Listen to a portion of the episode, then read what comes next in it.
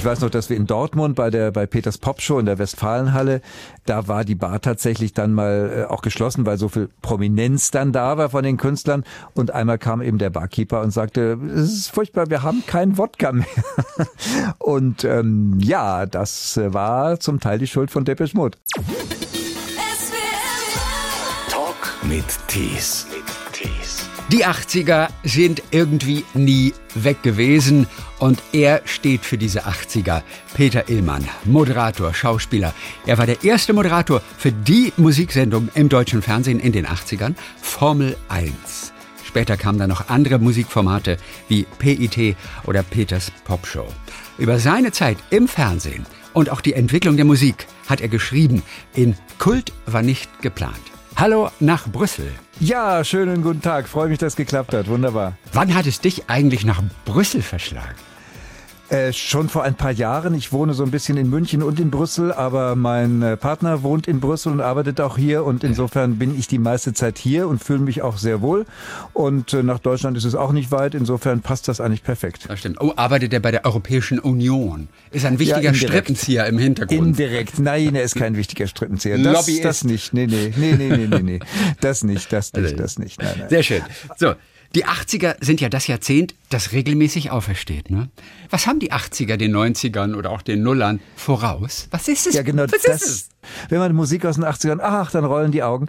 Und das, das ist eine interessante Frage, die dauert aber lange. Also mhm. ich, ich, ich glaube einfach, es liegt ein bisschen, dass die Zeit einfacher war tatsächlich, dass, dass die Leute nicht so überfordert waren mit allem. Also heute ist nicht nur alles schneller, sondern es ist ja auch ein bisschen komplizierter geworden. Ne? Wenn man so mal in der Welt so rumguckt, wer weiß noch genau, wer gegen wen da kämpft in Nahost und, und welche Parteien und welche Ziele die haben, kann man nicht mehr wissen. Früher war das so einfach, da waren die Russen die Bösen und die Amerikaner mhm. die Guten, stimmte zwar nicht, aber man hat das mal so angenommen. Und heute ist das alles ein bisschen anders. Ne? Und, und Internet kommt dazu, Schnelllebigkeit und weiß ich was. Also ich glaube, das hängt ein bisschen zusammen alles. Und wir haben eine größere Auswahl. Man muss sich ja erstmal entscheiden können. Selbst wenn man beschließt, heute Abend schauen wir irgendwie eine Serie. Heute wollen wir was bingen. Ja, ey, das ja. musst du dich aber erstmal durchfühlen. Das war in den 80ern anders. Ja, das stimmt. Da gab es nur drei Programme. Da lief dann Dallas und dann davor war meine Sendung Formel 1 in, in vielen Bereichen von Deutschland. Und das war wesentlich einfacher, das stimmt. Also heute muss man sich schon zusammenraufen. Wenn eine Serie ganz, ganz neu ist, dann kann man das noch schaffen, dass das dann Gesprächsthema ist. Aber ansonsten äh, sind die einen da unterwegs und die anderen dort und kennen sich nicht mehr. Die 80er waren einfacher. Das trifft natürlich auf die Neue Deutsche Welle zum Beispiel zu, die, und das sagst du auch in dem Buch, auch so eine Art Gegenreaktion mit anderen Dingen war, gegen auch viele Ängste, die man damals hatte, ja, gegen Atomkraft und Kalter Krieg und der Arbeitslosigkeit und Wirtschaftskrise und so weiter. Äh, ja. Da entstand so eine Art Hedonismus, also Vergnügungssucht ja. äh, ja. auch, sowohl in Großbritannien, da waren es Stock Aitken und Waterman, die auch mhm. Kylie und so produziert haben später dann. Ja. Ähm, und bei uns eben auch diese neue deutsche Welle. Kann, woran ja. kann man das festmachen, dass die neue deutsche Welle so eine Art Reaktion auch war auf die Zeit und die Ängste? Ja, die, die Neudeutsche Welle fing ja eigentlich tatsächlich so eher politisch an, aus, aus der linksalternativen Ecke, also extra breit und so. Das waren ja keine Spaßbands, die hatten ja durchaus eine, eine Message. Und dann auf einmal äh, hat man gemerkt, Mensch, so deutsche Sprache nicht als Schlager, sondern ganz anders das funktioniert. Und dann sind natürlich die Plattenfirmen wach geworden und witterten das ganz große Geld. Und dann hat äh, später natürlich wirklich jeder, der ein Mikrofon halten konnte, gleich einen Plattenvertrag bekommen. Das war ja so, da kamen ja die unkomischsten Band raus, die auch dann nicht mehr sehr lustig waren. Aber am Anfang war das einfach nur erstmal Politik, dann eben wirklich Vergnügen. Schlager wollen wir nicht mehr, das ist uns zu altbacken. Wir machen genau das Gegenteil, nämlich ganz unkonventionelle Musik. Und dann kamen eben solche Sachen wie Da, Da, Da raus, wo äh, vor zehn Jahren vorher hat sich jeder einen Kopf gefasst und gedacht, was ist denn das für ein Schwachsinn? Und auf einmal war das ein Hit. Und das war dann eine Revolution irgendwie. Du hast dir aber auch einen Kopf gefasst, als du die Platte das erste Mal ausgepackt hast. Ne? Ja, das stimmt, das habe ich auch im Buch geschrieben. Das war tatsächlich so, ich konnte da nichts mit anfangen. Es ist auch noch immer nicht mein Lieblingslied, muss ich leider sagen. Also äh, Minimalismus äh, gut und schön und auch Avantgarde gut und schön, aber ähm, gut, ich kann auch mit Josef Beuys in der Kunst nichts anfangen. Also mhm. da bin ich ein bisschen Banause. Ja, ja, ja, ja, ja, ja, ja. Nee, nee, nee, nee, nee, nee, nee. Das ist von Josef Beuys ein Kunstwerk. Da haben sie sich 15 Minuten die alten Damen. Ah, kennst du es nicht mehr? Hier, so, das ist original. Man hat es ein bisschen so aus dem, aus, aus dem Rheinländischen oder sowas, weißt du? So, so, typische Dialoge, weißt du? Sonntagnachmittag Kaffee. Nee, nee, nee, nee. ja, ja, ja, nee, nee, nee, nee. Da müsste noch früher war alles besser kommen. so, jetzt hast du ein bisschen Kultur mitgenommen hier. Ja. Wahnsinn, ja, das hätte ich ja nicht mehr gedacht. Haben andere ja, Länder eigentlich etwas ähnlich Schräges mal gehabt? Äh, wie ausgerechnet Deutschland mit dieser neuen deutschen Welle. Dieses Verrückte, dieses nicht. Einfache. Weder die Italiener, die Franzosen, die Engländer ja schon gar nicht das hatten nur wir Deutsche irgendwie, habe ich das ja, Gefühl. Aber das, das, das stimmt, aber das lag ein bisschen daran, dass bei uns auch so Deutsch zu singen tatsächlich nur auf Schlager äh, ausgerichtet war. Da ging es ja nur um die goldene Sonne von Barbados oder Barbados und, und, und was auch immer, die Fischer von Capri und weiß ich was. Das waren ja so die Themen auf Deutsch und es hat ja keiner gewagt, Deutsch zu singen. Selbst die deutschen Künstler haben ja eher Englisch gesungen, wenn sie mal ein bisschen was anderes machen wollten. Das kam tatsächlich mit der, mit der deutschen Welle. Also ich meine, eine, eine Hannelore Fischer, ach Hannelore Fischer, doch Helene Fischer heißt sie, äh, mein Gott, äh, die wäre heute ja gar nicht möglich ohne die Deutsche Welle, weil die wäre ja nicht anerkannt. Und heute ist ja komischerweise der Schlager auch wieder da, was ich in meinem hohen Alter nicht mehr so ganz nachvollziehen kann. Mhm. Aber äh, es ist ja so, ja, leider. Die 80er werden immer wieder aus der Schublade geholt, was ja auch für dich gut ist, ne? Kommt der Peter Illmann, der steht für die 80er und da bietet sich immer mal wieder einen Job an. Ähm, also ja, inwiefern, auch. oder? Das ist ja auch, das ist ja wirklich das Gute.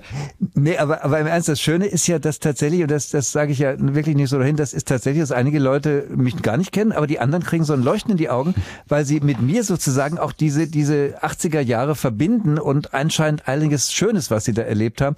Und insofern ist das schön, auch wenn ich Auftritte mache, so, dass die Leute Leute mich sehr, sehr positiv sehen. Und das ist, strahlt natürlich auch zurück. Also da fühle ich mich auch gut. Das passt schon. Also die 80er sind wieder da. Pop Rocky, die Zeitschrift, gibt es auch wieder, habe ich jetzt mitbekommen. Das war mir noch ja. paar Mal entgangen tatsächlich. Die gibt's auch wieder, das stimmt, aber erstmal nur in einer speziellen Ausgabe, die sich aber an die Leute äh, richtet, die in den 80ern jung waren. Natürlich. Aber du hast auch mal den, den, den Pop-Rocky-Schlumpf bekommen, ne, mit dem Hammer. Ja, genau. genau ja, ist genau. der bei aber dir auch geschmolzen? Ist der auch geschmolzen? Nein. Nein, wieso geschmolzen? Bei vielen ist der geschmolzen. Die haben ihn so an die Heizung Nein. gestellt und dann ist der Hammer so geschmolzen. Nein, ich habe den als Buchstütze und da hat er ganz gut funktioniert. Alles ganz gut. Es, es war ja nur der Bronze, ne? aber immerhin, hat mich gefreut. Ich glaube, es war bei Desiree Nosbusch. Ich meine, bei der im Garten, der lag irgendwie im Garten und dann ist er von der Sonne aber geschmolzen. Soweit ja, ich mich jetzt erinnere. Die hat wahrscheinlich einen schönen großen Garten, wo es sehr warm wird und da kann das natürlich mal passieren. Bei meinem kleinen Balkon eher nicht. Nein. Nee, nee, nee. Also Formel 1, das war die Kultsendung damals, äh, bei der ihr tatsächlich von Anfang an, meine, du schreibst ja, Kult war auch nicht geplant. Äh, ja, die wurde Kult, diese Sendung. Heutzutage genau, heißt es ja sogar bei, bei Menschen, die diese Sendung nicht mal gesehen haben früher. Wenn wir damals irgendwie gewusst hätten, dass das Kult war, hätten wir es ja gar nicht machen können, weil du kannst ja nur was machen, wo du denkst, ach ja, das mache ich jetzt mal und das ist morgen dann auch wieder vergessen, so ungefähr. Wenn wir gewusst hätten, dass heute noch Leute über diese Sendung reden und da immer noch Ausschnitte kommen, die ich bald nicht mehr sehen kann, dann hätte ich ja, wäre ich ja viel zu gehemmt gewesen, gedacht, mein Gott, du machst das jetzt hier für, für, für die Ewigkeit, für die Popgeschichte. Und dann, dann, dann hätte ich das nicht so machen können. So habe ich einfach gesagt, ich mache das jetzt fertig ja. aus. Eins ist gut, eins ist schlecht. Und so lief es dann auch. Und das, das war natürlich auch gut so, ja. Wenn du gewusst hättest, dass das mal Kult wird und immer mal wieder rausgeholt wird, da hättest du dir mehr Mühe gegeben damals, ne? Ja, vielleicht, aber vielleicht wäre es dann auch nicht so schön geworden, sondern sehr bemüht. Und das wollte ich ja dann auch wieder nicht. Nee. Aber, aber Formel 1, weil die eine Sache ging ja dann eben weiter mit meinen ganzen Sendungen, da äh, Popshow und, und, und PET und so weiter alles. Und, und was ich am meisten bedauere, ist ja, dass diese PET-Sendung im ZDF, da habe ich ja zum Schluss eine Reisesendung gemacht. Und tatsächlich, da muss ich sagen, sowas hätte ich gerne erstens nochmal gemacht, aber auch wieder mal gesehen. Weil ich finde, in Deutschland ist so ein bisschen so, dass man zu wenig über den Tellerrand rausguckt. Und, und was ist in anderen Länderlust. Das habe ich ja damals versucht zu zeigen. Italien, Japan, Israel. Was machen die jüngeren Leute da? Was hören die für Musik? Was ist kulturmäßig angesagt? Und das finde ich fehlt so ein bisschen in Deutschland. Das merkt man schon an Nachrichten. Ich meine, Nachrichten, wenn du heute guckst, zehn Minuten ist Deutschland und dann kommt bei irgendeinem, ach ja, ist gerade ein neuer Krieg ausgebrochen, ganz am Ende. Und das finde ich nicht so gut, muss ich ehrlich sagen. Ja, aber das ist ein interessantes Land, das kennen die meisten ja auch noch nicht mal nein, selber. Weißt? Ja, gerade in so. Bayern, ja. Ja, nee, aber also ich finde das ein bisschen, bisschen, schade irgendwie. Also ich, ich gucke tatsächlich manchmal Euronews, äh, ja. diesen, diesen ganz kleinen Sender, weil die bringen tatsächlich Europanachrichten und, mhm. und nicht nur das, was ich, dass Herr Lauterbach gerade Schnupfen hat. Das ist ja dann manchmal wichtiger als alles andere. Und das finde ich nicht so ganz in Ordnung. Ja. Aber, Na gut, es ist nicht wichtig, dass er Schnupfen hat. Die Frage in diesen Tagen ist, warum hat er Schnupfen? Ja, genau. Weißt du, warum und hat ob nicht jeder Schnupfen? andere auch bekommen kann. Das stimmt allerdings, oh. ja. Du hast gerade die Ausschnitte erwähnt, die immer wieder herausgekramt werden. Welchen kannst du denn äh, besonders gerne nicht mehr sehen? Meine erste Moderation. Welche war das? Welche war das? Die war, wo ich in einem Auto sitze und irgendwie erzähle, äh, dass hier ein Affe sitzen sollte und so ein Kram. Das okay, das wird ich. immer wieder gerne so in Fernsehsendungen, immer wieder. Und ich sage, Kinder, ja, das war schon schön, aber es, es gibt auch noch andere schöne Sachen. Denn das ist ein bisschen sehr runtergenudelt, aber mhm. es war damals, und das war auch noch meine schlechteste, weil ich da hyper nervös war, meine erste Moderation in dieser Sendung. Und das war äh, von jetziger Sicht aus nicht gerade eine Glanzleistung, aber es wird immer wieder gern gebracht, ja. Ah ja gut, aber es ging ja auch um das Frische, das Nicht-Perfekte, das Unfertige. Das war ja auch ganz bewusst so. So war ja auch das Studioset mit dem, ja. mit, mit, mit dem Oldtimer da äh, ja, da, extra da, da ganz bewusst sich. so gehalten. Ja, also bewusst, ja bewusst, so äh, bewusst schrottig, aber dann auch sehr bewusst und, und sehr konstruiert schrottig. Ja, so muss man ja auch dazu stylisch. sagen. Dass, ja, ja, das war stylisch, ohne stylisch zu sein. Also das ist ja dann noch die höhere Form des Styles sozusagen, eigentlich kann man sagen. Ne? Also damals kannte dich natürlich jeder. Wie war das für dich plötzlich? Ich meine, du warst im Radio schon, beim Bayerischen Rundfunk, da kannte ja. man den Peter natürlich. Dann aber plötzlich deutschlandweit mit dieser Formel-1-Sendung, die wirklich jeder geguckt hat. Zum ersten Mal Musikvideos in Deutschland, im Fernsehen zu sehen. Ja, genau, ähm, genau. Inwiefern hat dich das auch manchmal überfordert? Denn schön äh, ist das ja ehrlich gesagt nicht, wenn man erkannt wird. Also ich kenne ja viele Leute, die erkannt werden, immer und überall. Ich finde es nicht schön.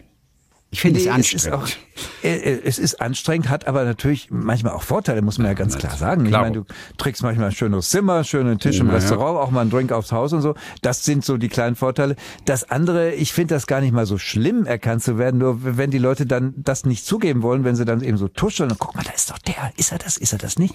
Das ist das Schlimme, wenn du merkst, dass über dich geredet wird. Das kann ich überhaupt nicht haben. Wenn jemand mhm. kommt und sagt, hallo, schön, dass du da bist, können wir Autogramm los haben, da habe ich überhaupt kein Problem mit. Aber dieses dieses, dieses Getuschel und, und, und so, das, das ist, du fühlst dich dann auf einmal irgendwie immer beobachtet, also, also, also wenn du in China da bist irgendwie, also das, das ist nicht schön, nee, das mag ich auch nicht. Sei froh, dass es damals noch keine Handys gab. Weißt du, die ja jetzt immer gezückt oh, ja. werden, immer so heimlich irgendwie fotografiert. Ja, ja, so. das, das, da, aber da, genau, da sind wir ja wieder beim Thema von, von 80ern und heute so. Das kommt ja eben auch dazu. Du kannst ja heute eigentlich nichts mehr sagen, ähm, ohne dreimal zu überlegen, kann ich das jetzt sagen oder mhm. wird es vielleicht aus dem Zusammenhang rausgenommen und dann mhm. gleich gepostet und schon ist die ähm, Misere da. Also das passiert ja heute sehr, sehr leicht.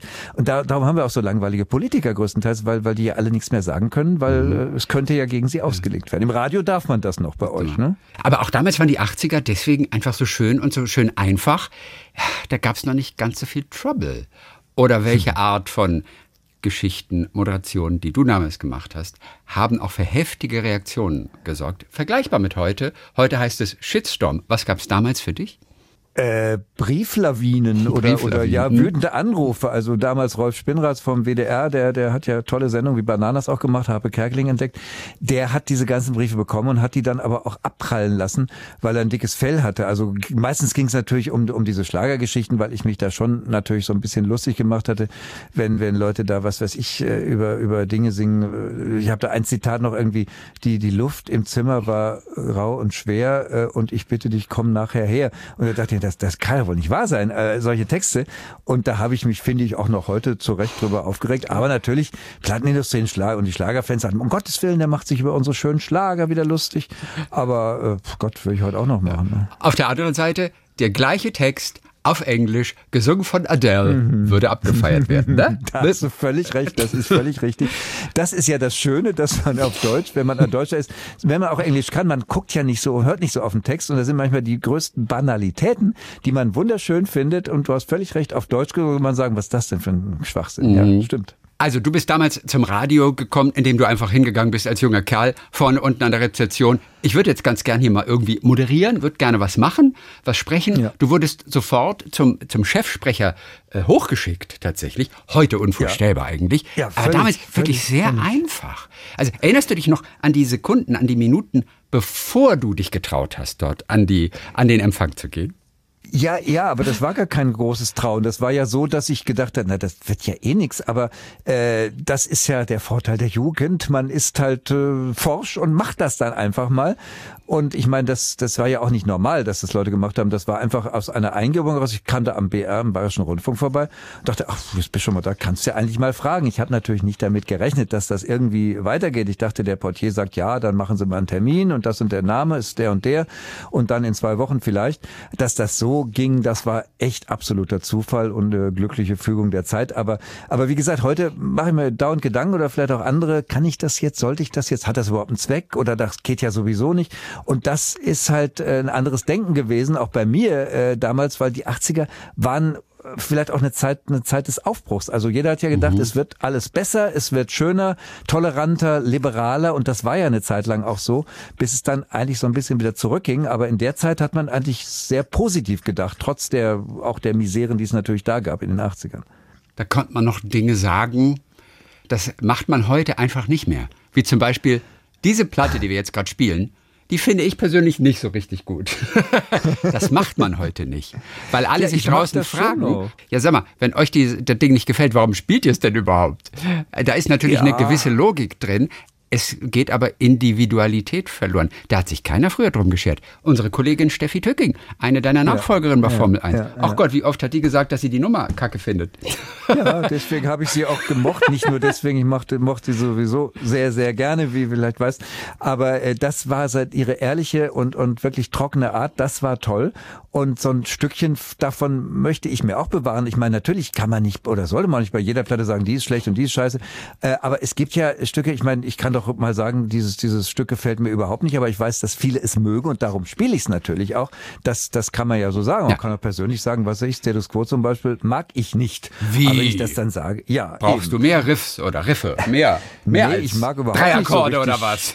ich mag überhaupt keine richtige Rockmusik. Ich höre ja. eigentlich so eine gesunde Mischung und ich muss ehrlich sagen, ohne jetzt einspeichern mich zu wollen, ich höre SWR 3 sehr gerne, weil ähm, das eine gute Mischung ist aus heutigen Sachen und alten Sachen. Und da kommen auch immer wieder Sachen, wo ich denke, ah, genau das wollte ich jetzt hören. Und das ist schon eine richtig gute Mischung, muss ich wirklich sagen. Richtig toll. Aber auch du bist bei Rockin' All Over the World von Status Quo schon rumgehüpft. Auch du. Nein, nein, ich mochte nein. den Titel nie. Nein, der ist mir einfach zu simpel. Und das ist immer das Gleiche. Also ich meine, da ist doch, da ist doch keine Kunst dabei. Also ich habe Status Quo nie gemocht, äh, wohingegen andere natürlich. Ich meine, die Stones haben tolle Sachen gemacht, die Beatles und, und neuere Bands sowieso natürlich. Aber die Status Quo-Leute, also ich fand das immer in the Army aus der einzige Titel, der gefällt mir und der ist auch nicht von Status Quo, nee. also beschrieben zumindest. Der ist von das ist leider so. Bolland und Bolland. Oder? Ja, eben. Die Holländer haben es ja. gemacht. Ja, sie gelten auch nicht als besonders gut. Aber ich mochte den und mag ihn auch immer noch. Doch, doch, muss ich schon sagen. Oh. Wo wir unsere Steffi angesprochen haben, die ja leider nicht mehr bei uns ist. Was sind so deine Erinnerungen an, an, an Steffi Tücking, die deine Nachfolgerin natürlich war, später dann? Ja. Ähm, ja. Nach Ingolf Lück kam dann Steffi Tücking bei der Formel ja. 1 im ersten. Ja. Aber ihr habt euch bei diversen Revivals natürlich und wann auch immer Formel 1 mal wieder thematisiert wurde, da habt ihr euch ja getroffen und ihr kanntet euch ja auch aus München. An welche Augenblicke musst du sofort denken? Äh, ich muss immer daran denken, wenn wir uns zu viert getroffen haben, also Ingolf, Steffi und Kai und ich, äh, dann war ich mit Steffi tatsächlich immer am, am verbundensten in dem Sinne, als dass wir äh, ich glaube, die anderen auch so ein bisschen mehr beobachtet haben. Das habe ich in dem Buch geschrieben, das hat Steffi mir auch mal gesagt und auch im Interview mal gesagt. Es war tatsächlich immer so ein bisschen ähnlich. Also Ingolf äh, hat immer sich sehr vorbereitet auf Auftritte und wusste genau, was er sagt und hat manchmal auch Unsinn erzählt, der aber als solcher auch geplant war. Kai war immer sehr geschäftsmäßig, hat immer am Telefon gehangen und hier angerufen und da angerufen. Und Steffi und ich haben das uns immer angeguckt und uns manchmal amüsiert. Aber äh, ich, ich mochte vor allem ihre, ihre, wirklich, wie du schon eben sagtest, ihre trockene Art, ihren Humor Humor und dass sie tatsächlich immer das gesagt hat, was sie meinte. Das ist ja wirklich ganz wichtig. Da, da konntest du anrufen und ich habe sie auch oft nach Meinung gefragt zu Dingen, die ich gemacht habe oder die ich plane oder so. Und da hat sie mir immer ganz klar gesagt, du, das finde ich so und das finde ich so und das finde ich nicht gut. Und hat mir auch tatsächlich fachlich geholfen, weil die kannte sich ja in Musik aus wie, wie keine andere. Also ich kannte mich nicht so gut aus. Also mhm. Nee, Steffi, es fehlt mir tatsächlich sehr und ähm, nicht nur als als ja Freundin, wenn man so will, sondern auch als Kollegin. Also das das ist schlimm, wirklich. Es hat mich unendlich traurig gemacht. Ja. Ich hatte total vergessen, dass die Nummer eins der jeweiligen Woche immer etwas bekam von der Formel 1 Sendung, mhm. nämlich irgendein Teil dieses Fahrzeugs, das genau. also nach und nach zerlegt wurde. Wer hatte denn die Idee, die ja großartig ist, die ich komplett vergessen hatte? Ja, die Idee grundsätzlich hatte, glaube ich, ein Ausstatter, ist dann aber von Produzenten äh, Andreas Thiesmeier auch aufgegriffen worden vom Regisseur.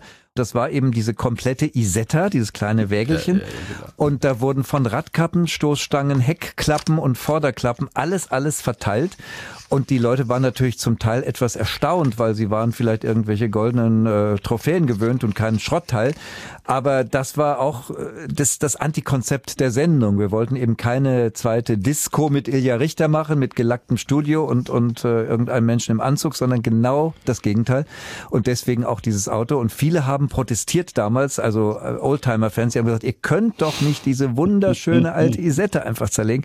Aber wir haben es gemacht und ich bin ja wegen einer Scheinwerferlampe extra nach Tel Aviv geflogen, um die Rod Stewart zu übergeben. Der hat dann etwas komisch geguckt. Da kommt einer aus München angeflogen. Er hat da nämlich ein Konzert gemacht und gibt ihm eine Scheinwerferlampe, wo drauf steht Nummer eins in Deutschland, Baby Jane.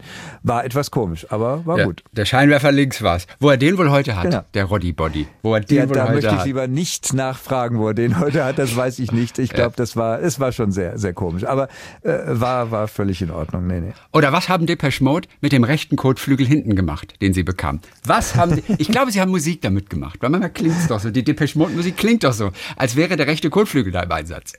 Also, ich weiß nicht, da wenn, dann sind schon beide Kotflügel im Einsatz, muss ich mal sagen. Also, ich weiß nicht, zu der damaligen Zeit haben sie wahrscheinlich geguckt, ob da noch ein bisschen Wodka reinpasst in diese Scheinwerferlampe, was sie da gekriegt haben und haben den dann getrunken. Ich habe keine Ahnung, damals waren die ja etwas daneben drauf, die haben sich ja sehr geändert, aber äh, ich mag sie nach wie vor sehr gerne. Also, ist eine meiner Lieblingsbands und äh, finde ja. auch toll, dass die heute noch da sind, also dass die überhaupt noch so, so da sind und Stadien füllen. Das ist ja schon was Besonderes, muss man sagen. Aber wie waren die drauf damals? Ja, damals waren die schon alkoholmäßig. Ich meine, danach ja. kamen dann, glaube ich, noch Drogen und so weiter dazu. Also ich habe ja. das nicht weiter verfolgt. Aber ich weiß noch, dass wir in Dortmund bei der bei Peters Pop Show in der Westfalenhalle, da war die Bar tatsächlich dann mal äh, auch geschlossen, weil so viel Prominenz dann da war von den Künstlern. Und einmal kam eben der Barkeeper und sagte, es ist furchtbar, wir haben keinen Wodka mehr. und ähm, ja, das äh, war zum Teil die Schuld von Depeche Mode. Aber es ist lange her. Es ist äh, damals ja. so gewesen, ja. Ich habe mich gefragt, warum hat Stevie Wonder das Seitenfenster bekommen? ich glaube, das war tatsächlich eher Zufall, weil okay. äh, ich meine, das konnte er dann ertasten, das hätte er aber auch mit einer Radkappe machen können. Ja, oder ein Getriebe. Ähm, da hätte es ja, sehr viel das wäre vielleicht noch filigraner, noch, noch besser gewesen. Das kann auch sein, ja, ganz genau. Es ist tatsächlich bis aufs letzte Teil zerlegt worden. Ich habe dann äh, das Unterteil der Isetta noch als Bar bekommen, mhm. die ich aber leider nie in Anspruch genommen habe, weil ich damals auch überhaupt keinen Platz dafür hatte. Und dann ist das Ding irgendwann verschwunden. Bei wem das jetzt steht, weiß ja. ich nicht. Bei irgendeinem wird es stehen.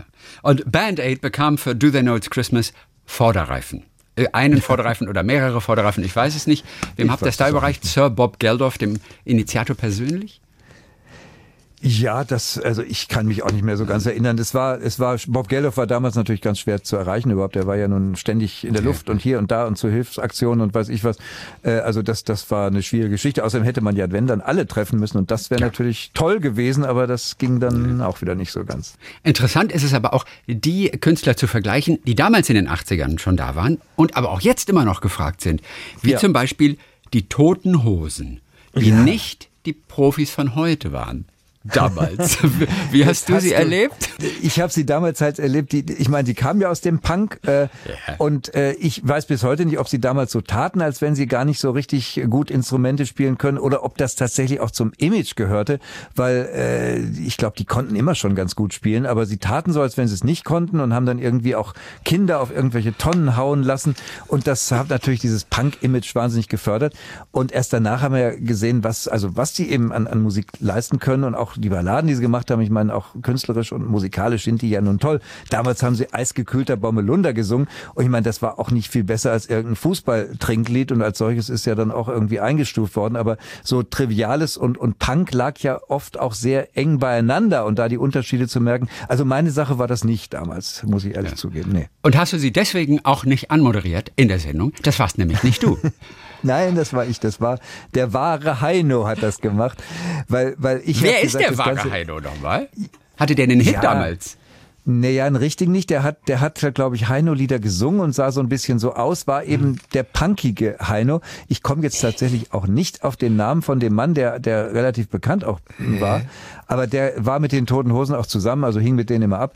Und deswegen ist er auch mitgekommen. Und als ich dann weg war, weil mir das Ganze da irgendwie zu viel führte, mit, mit Punkkindern und, und, und weiß ich was, was da alles im Studio los war, äh, ich hätte den schon anmoderiert, auch die Toten Hosen, aber dann haben die das am Anlass genommen und unser Regisseur fand das dann ganz super lustig, äh, dass sie das dann so sagen, dass sie jetzt moderieren würden und ich geflüchtet werde, was, was so nicht ganz stimmte. Aber, aber du warst wo? Warum warst du nicht da? Du sagtest, dir wurde es ein bisschen zu viel. Ah ja, weil die, weil die Proben natürlich, die gingen einen halben Tag. Damals hatte er ja noch Zeit für sowas, äh, also mehrere Stunden zumindest, weil, ähm, weil die eben Unsinn machten und ihr also auf der Bühne irgendwie rumkletterten und hatten so keine Lust zu singen, also taten so, wie gesagt, Punk-Image. Und das zog sich und zog sich und zog sich. Und da habe ich gesagt, wisst ihr was, ich gehe in meinen Wohnwagen, den ich damals hatte, und wenn es wieder was gibt, dann sagt mir Bescheid. Und dann war ich weg. Das habe ich selten gemacht, ja. aber da hat's mir dann mal gereicht. Aber nicht böse irgendwie, war nein, nur, mir nein, war dann nein. auch langweilig irgendwann. Ein schöner Satz von Falco damals, wer sich an die 80er erinnert, der hat sie nicht erlebt. Wie wild war es denn bei dir, außerhalb der Fernsehkamera? Die 80er, waren sie wild? Ja, da muss ich leider enttäuschen. Für mich waren sie tatsächlich nicht besonders wild. Wenn ich heute so höre, was da alles passiert ist, denke ich mir auch mal, hast du überhaupt da gelebt? Nee, ich habe ich hab tatsächlich, äh, war ziemlich brav, muss ich leider, wenn man so will, sagen. Ich habe meine Sendung gemacht und habe meine Freunde getroffen, wie nach wie vor, und habe ein ganz normales Leben geführt. Und äh, diese Exzesse, die da irgendwie stattfanden, äh, die habe ich auch tatsächlich erst hinterher so bemerkt, was da vielleicht war oder was da nicht war. Und ich war damals auch ein bisschen naiv, muss ich ehrlich sagen sagen, so mit Drogen und so hatte ich es überhaupt nicht. Also ich wusste wohl, dass es sowas gibt, aber dass die vielleicht sogar da von Künstlern im Studio genommen worden sein sollen, keine. Ahnung. Ich war, ich war sehr naiv. Vielleicht habe ich auch nur deswegen die Sendung so machen können, weil ich so naiv war. Also ich war nicht blöd, aber ein bisschen unbedarft, würde ich mal sagen. Und insofern habe ich tatsächlich von diesen wilden 80ern sehr wenig mitbekommen, ehrlich gesagt. Also ausschweifend ja, also auch mal trinken und auch mal ja. nächtelang und so weiter, klar. Aber alles, was drüber hinausging, bei mir war das nicht so. Nee. Und was war mit der Gay-Szene denn damals in den 80ern? Wie ausgeprägt war die denn? Denn Coming-Outs waren damals natürlich überhaupt nicht an der Tagesordnung. Nee. Deswegen schreibst du auch Gay in the 80s. Gar nicht ja. so einfach. Ja, am Anfang schon. Äh, also bis, bis AIDS so sich äh, sozusagen publik, leider publik gemacht hat, ging es eigentlich, da ging es auch eigentlich immer aufwärts. Das sage ich ja, die 80er waren Aufbruchsjahrzehnt. Es wurde alles immer toleranter, liberaler und besser und schöner. Und äh, trotzdem war es noch nicht so weit wie heute, das ist ganz klar. Aber als dann natürlich die ersten AIDS-Toten äh, bekannt geworden sind und auf einmal dann AIDS die Krankheit der Schwulen war, da war es dann erstmal vorbei. Da wurden in München davon von damals Gauweiler, der war, äh, der war irgendwie, was war der Stadt... Äh, Beauftragter oder was, mhm. der hat dann die, die schwulen Saunen als erstes mal geschlossen und, und da war alles sehr restriktiv. Und darum äh, muss ich sagen, man kann noch so über, über sie schimpfen, aber Lady Di hat damals wirklich einen ganz großen Schritt gemacht, als sie einem AIDS-Kranken im Krankenhaus mhm. die Hand gegeben hat mhm. und die Welt war entsetzt, was man denn da tun könnte und jetzt würde sie dann angesteckt, was natürlich, weiß man heute, alles nicht passierte. Ja. Aber damals hat man das geglaubt und damit waren natürlich äh, Homosexuelle stigmatisiert und äh, mit der mit der großen Öffnung war erstmal nichts mehr. Das war leider sehr schade. Ich fand auch sehr schön deine Home Story, die gemacht wurde, aber mit, ja, mit, ja. mit einer Freundin, die du ausgeliehen hast an deine Seite. Da war Nein, nicht dein Partner von damals. Eine, das stimmt, aber das war wirklich eine gute Freundin von mir, ja, die ich, die ich ja heute noch mag. Nein, das, das, ich, ich weiß auch nicht. Das, erst im Nachhinein ist es, ist es bescheuert, natürlich sowas zu machen. Ja, aber es ist aber ein Spiel ich mein, mit den Medien. Ich meine, das ist es doch heute. Man muss doch nicht alles von sich erzählen. Und wenn die einfach so schon Dinge erfinden oder so, es ist doch dauernd ein Spiel mit den Medien. Man gibt ihnen irgendwas, manches stimmt und manches stimmt nicht. Ja, wenn ich das so sehe, dann hätte ich mich auch gar nicht schämen brauchen. Da hast du eigentlich recht. Das, das stimmt. Aber mir war es im Nachhinein natürlich schon irgendwie äh, peinlich, vor allem meinen Freunden gegenüber, die das ja, ja auch irgendwie lächerlich fanden. Aber ich glaube, die Freundin damals, Regine, die fand das auch nicht schlimm. Die hat das äh, durchaus irgendwie genossen, glaube ich, obwohl ich mich im ja. Buch auch bei ihr ein bisschen entschuldige. Aber äh, es, es, es war fürs Goldene Blatt, glaube ich, oder sowas. Und da dachte ich, da kannst du ja jetzt nicht da mit deinem Partner ankommen. Also irgendwie, das, das passt ja nur auch nicht so richtig. Also ja. darum habe ich es nicht gemacht. Oder war es auch für die Eltern, die das ja auch lange nicht wussten? Das stimmt, ja, ja. Ja, das, das kam noch dazu, dass ich immer hin und her gerissen war. Irgendwie alle Leute in meinem Umfeld wussten das, nur meine Familie, meine Eltern nicht. Mhm. Und äh, dachte ich, na, die können das ja nur auch nicht aus der Presse erfahren oder sonst wie. Du musst es ihnen mal sagen. Und da war ich dann irgendwie immer zu feige und dann war ich auch nicht da und das wollte das Thema umschiffen, weil es auch jetzt nicht so grundsätzlich war. Ich habe ja da deshalb kein schlechteres Verhältnis zu meinen Eltern gehabt. meine Mutter ist dann relativ früh gestorben. Und mein Vater, äh, dem hätte ich es irgendwie sagen können, aber dann wurde der auch krank.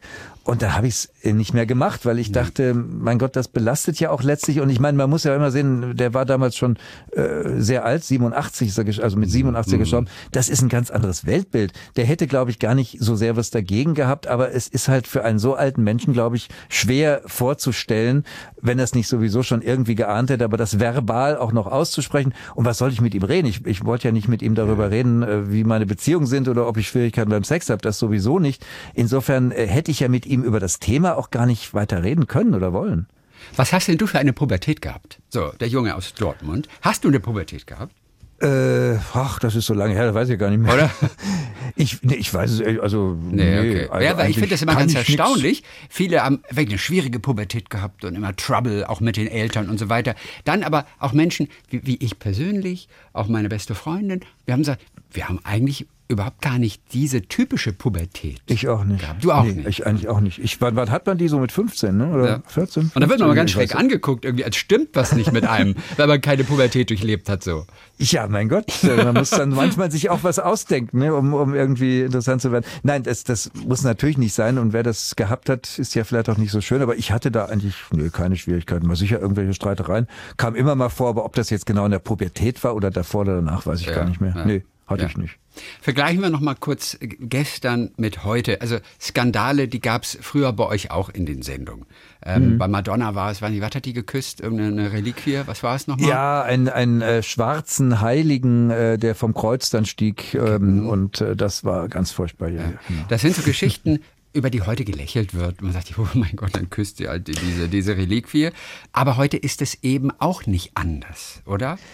Also, äh, ja, du sagst, da wird doch heute drüber gelächelt. Das stimmt bei uns, aber geh mal in andere Länder. Also ich meine äh, Amerika heute, mhm. die die äh, Fundamentalisten, äh, was was äh, Kirche betrifft, die würden da glaube ich gar nicht drüber lachen, sondern die würden da genauso ein Theater machen. Das mancher mit mit so Rückschritt, weil weil äh, es ging immer alles weiter und jetzt habe ich das Gefühl, bei manchen Ländern ist der Rückwärtsgang wieder eingeschaltet. Also Russland, Schwule, äh, Amerika, äh, Kirche, das ist schon ganz schön extrem geworden. Also oder oder Brasilien jetzt, die, die, die, die äh, wie heißen die überhaupt? Ähm, Evangelikalen, genau, die mhm. also wirklich extrem religiös sind und am liebsten alles verbieten würden, wofür wir damals in den 80ern eigentlich eingestanden sind. Und das finde ich äh, tatsächlich ein bisschen schlimm und ein bisschen traurig, ja. Warum ist das so? Ich meine, das Internet hat dazu geführt, dass jeder, und zwar auch lautstark, auch wenn es nur ein paar Leute sind, aber sie sind dafür eben lautstark durch dieses Sprachrohr-Internet, dass jeder ja. natürlich rausposaunen kann, was er will.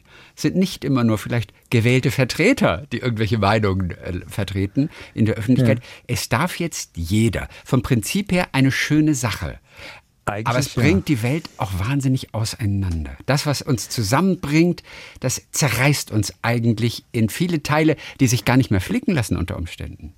Ja, ich glaube auch, dass das ist das, das ganz große Problem, dass äh, früher haben Leute auch gestritten, äh, und verschiedene Meinungen gehabt, manchmal auch vehement. Also wenn ich da, was weiß ich, Willy Brandt und, und, und Strauß oder so, das waren ja, oder Wehner, das waren ja nun Wortgefechte. Aber heute reden die ja gar nicht mehr miteinander. Also äh, heute reden Leute, die bestimmte Ansichten haben, gar nicht mehr mit dem anderen. Und ich nehme mich da auch gar nicht aus. Also wenn, wenn ich jetzt äh, mit einem äh, Menschen sprechen sollte, der der Impfverweigerer ist, weil Bill Gates irgendwie die großen Implantate macht oder oder was weiß ich, die AfD äh, wählt, dann muss ich auch sagen, ja, mit dem kann ich mich auch kaum noch unterhalten, weil da sind so wenig Gemeinsamkeiten. Wo soll man da noch anknüpfen? Also das, das, das ist schwer geworden und das wird immer schwieriger. Und durch das Internet äh, bilden sich ja eben diese berühmten Blasen, dass wenn du dich für eine Sache interessierst, dann kommen ja da, und das ist dieser äh, äh, Algorithmus, dass das immer die gleichen Themen dann auch wieder kommen und du dich bestärkt fühlst. Wenn, wenn du sagst, was weiß ich, äh, ich finde Frau Merkel furchtbar, dann kommen immer schlimmere Sachen über Merkel, bis du dann denkst, ja, scheinbar denken ja alle so. Und dann ist diese Blase Phase vollkommen. Und das ist eine ganz gefährliche Sache. Also äh, ich meine, kein Mensch möchte das Internet mehr missen, ja völlig klar. Aber äh, dass da Algorithmen am Werke sind, auch bei Facebook, die keiner kontrollieren kann, nicht mal die, die Facebook erfunden haben, können das ja kontrollieren, weil die wissen ja gar nicht, wie der funktioniert. Das finde ich schon ziemlich bedenklich, ziemlich schlimm, ja. Und schon wieder ein möglicher Ansatz, warum die 80er so beliebt sind. Weil Ja. alles ein bisschen einfacher war. Also nicht so offensichtlich, dass wir sagen können, ja, daran lag's. Aber möglicherweise schwingt das im Unterbewusstsein mit. Das ist schon richtig, aber natürlich wollen wir die Musik ja auch nicht ganz vergessen. Ich meine, äh, viel, ich habe, ich äh, moderiere ja auch bei bei 80s 80s, das ist ein Sender, der sehr, sehr viel 80er macht und da haben wir auch sehr viele Hörer, die ganz jung sind, so um die 25, 26 und die hören 80er Musik. Und da habe ich auch gesagt, warum? Und dann sagen die, ja, wir entdecken halt diese Leute wie Prince äh, oder sogar noch ältere Pink Floyd oder so diese diese Konzeptalbengeschichten, äh, die entdecken wir jetzt und wir finden heute wenig Künstler, die tatsächlich so eine Personality haben und so so äh, einen Ausdruck haben. Und das ist natürlich auch ein bisschen komisch bedenklich. Ich sehe das gar nicht so unbedingt so, aber diese Menschen, die da anrufen und, und, und jünger sind, die sehen das wirklich so und finden die Musik jetzt nicht gerade Stock Aitken Waterman und Bananarama, aber die, die etwas fundierteren Künstler finden die wirklich richtig gut aus den 80ern, entdecken die für sich neu, obwohl die äh, Musik gemacht haben, als die noch gar nicht geboren waren. Und das ist, das gab's so noch nie. Also ich wäre nie auf den Gedanken gekommen, was weiß ich, äh, Elvis Presley jetzt wahnsinnig toll zu finden, äh, als ich geboren wurde. Also weiß ich nicht, käme ich Nee. nicht drauf.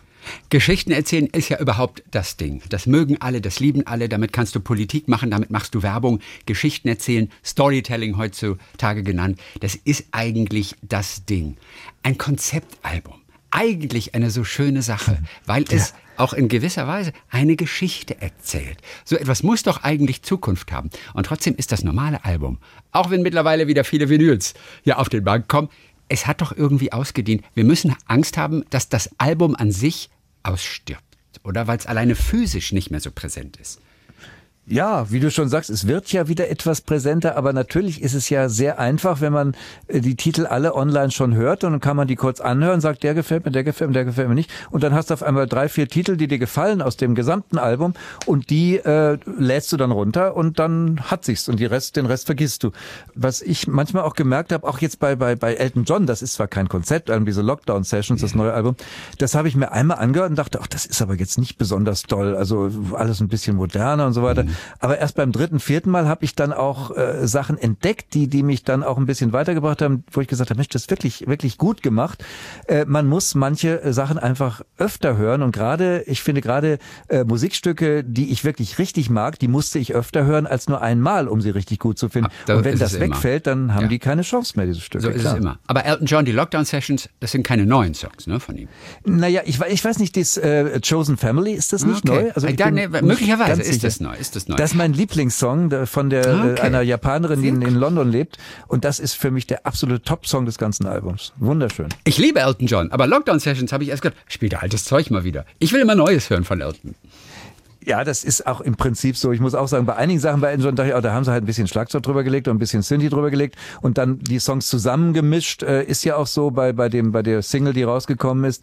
Äh, das ist jetzt nicht der große Wurf, finde ich. Aber so einzelne Sachen zwischendurch sind dann doch wieder ganz gut. Und wie gesagt, Chosen Family, mein absoluter Favorit von diesem Album, ein wunder wunderschönes Lied und auch die Frau, die es singt, die ich vorher gar nicht kannte. Ich habe jetzt den Namen auch schon wieder vergessen. Mit Yamamoto oder Yamamata heißt sie, glaube ich. Ganz toll, ganz ganz toll. Ja. Oft sagt man natürlich, früher war alles besser. Darum geht es aber nicht. Was ist denn heute besser? In der Musik. In der Musik heute besser? Tolle Frage. Erst Schweigen, dann Verzögerungstaktik. Ja. Nein, nein, nein. Also ich, ich bin überhaupt niemand, der sagt, früher war alles besser und schon gar nicht die Musik. Ich finde, heute gibt es genauso äh, gute Musik wie früher. Also ich bin nicht der Ansicht, dass früher die Musik besser war. Äh, der große Unterschied ist, dass es keine, äh, keine Wellen mehr gibt. Also keine, die Musik kann, glaube ich, nicht mehr neu erfunden werden. Es gab ja früher, gab es Blues, dann gab es Rock, dann gab es Rock'n'Roll, dann gab es Hard Rock, Punk Rock, äh, dann die Deutsche Welle.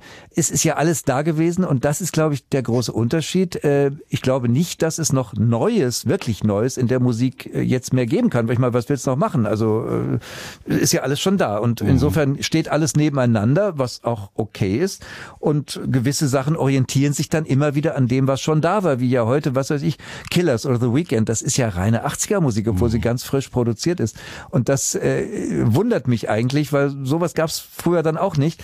Aber ähm, das liegt einfach, glaube ich, daran, dass, dass Leute sich auch wieder rückbesinnen und von damals dann das nehmen und mit Neuem vermischen. Und ich finde es auch ganz in Ordnung, dass das so ist. Wollen wir zum Schluss noch mal einen goldenen Moment rausgreifen? Also ich meine, du hast Whitney Houston bei dir sitzen gehabt. PIT war das, glaube ich. Das ist schon was Besonderes gewesen, die wirklich junge Whitney Houston.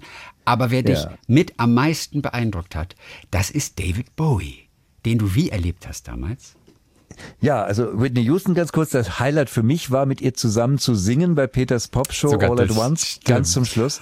Das war, ah, man hat mich Konntest ja du nicht gut gehört, sei genug singen? Ich hab das nicht mehr drauf. Mein, das, mein du? Mikro war doch nicht an. Gottes Willen, das wäre ja furchtbar gewesen. Nein, aber ich habe tatsächlich neben ihr, im, im Arm hatte ich sie oder sie mich und wir haben da auf dieser Riesenbühne gestanden und das ist für mich nachhaltig toll gewesen. Bowie hat mich in einer anderen Hinsicht begeistert und beeindruckt, weil er einfach, äh, ich wusste ja nicht, was, was passiert, als ich den, ich habe den in seinem Bürogebäude am, Genfer See getroffen. Was ist das? Kommt er jetzt als, als, als, als Eidechse raus oder mit, mit einem Schlangenlederanzug oder, oder was auch immer? Ich wusste nicht, was mit dem los ist, weil der ist ja nicht berechenbar. Der hat sich so oft geändert. Und dann kam er halt äh, wirklich äh, ganz normal in einer Art Business-Anzug, aber jetzt nicht spießig, sondern ja, ganz adrett und war wirklich sowas von easy und freundlich, hat gesagt, wo soll ich mich hinsetzen? Ach ja, da, das ist für die Kamera gut und möchtet ihr dies, möchtet ihr das? Hat die Fragen alle präzise beantwortet und keinen hängen lassen, weil man ist ja da auch ein bisschen nervös, wenn man so ein Superstar, ist dein Englisch gut genug, verstehst du den jetzt und so weiter? Ich war da auch schon nervös und da gibt's andere Fälle, also ähm, Dave Gern von, von Depeche Mode, der hat mich mal ganz schön hängen lassen, als er einfach nur immer Ja und Nein gesagt hat. Da formulierst du da kompliziert deine englische Fragen und sagt er, yes, oder? No. Ja, aber Und waren das. Ja-Nein-Fragen, die du gestellt hast? Das darf man ja nie machen. Ja, ja, ich weiß natürlich, aber letztlich kannst du auf alles, fast auf alles eine Ja-Nein-Frage geben, wenn du es dann so willst. Und äh, das, das klar, sollte man das nicht, das stimmt. Aber das ist ja auch die Kunst des Moderierens und damals war ich noch nicht so weit. Heute würde ich natürlich nie mehr sowas machen. Nein, Ja. nein. Ganz zum Schluss, ich fand ja sehr rührend auch die Story. Also es geht bei dem Buch ja nicht immer nur ums, ums Zurückblicken, es geht ja auch Nee, ums. Einordnen und, und wie ist es heute. Und dennoch ist eine Zeitreise für alle auch immer ganz schön. Und du warst bei Dalli Dalli mal. Ja, ja. Ähm, ähm, und da war die Geschichte mit diesem Song, den Hans Rosenthal gesungen hat, für all Ja. die Zuschauer im Osten, die offiziell Ja, in der genau. DDR nicht gucken durften. und Genau, du warst, genau. du warst aber in dieser Sendung dabei. Das war in deiner Sendung. Ich war, ich, soweit ich das noch weiß, war das in der Sendung. Genau weiß ich jetzt auch nicht mehr, aber ich meine ja. Äh, das war äh, kurios. Also ich fand es damals schon kurios und finde es heute auch noch kurios. Die haben tatsächlich, ich weiß nicht, er und ich glaube die Assistentin was, die haben diesen, ein- einen Song, der also keine dolle Melodie hatte, aber da waren alle Daten der Sendungen übers Jahr drin, damit in der DDR die Leute sich das so aufschreiben konnten und wissen konnten, wann kommt Dalli Dalli im ZDF. Und dann bin ich mit Siggi Harras auf Trockenschieren gelaufen und das war dann sehr anstrengend. Aber war eine lustige Sendung. Du hast ein bisschen Fernsehgeschichte miterlebt, du hast Fernsehgeschichte mitgeschrieben, mit Formel 1 vor allem über all die Jahre, was du mitgenommen hast, wie du es heute siehst, was sich alles verändert hat, hast du auch geschrieben in Kult war nicht geplant. Peter Immann, danke Ja. für heute und viele Grüße nach Brüssel. Christian, vielen, vielen Dank fürs Interview und äh, einen schönen Tag an alle. Talk mit Tees.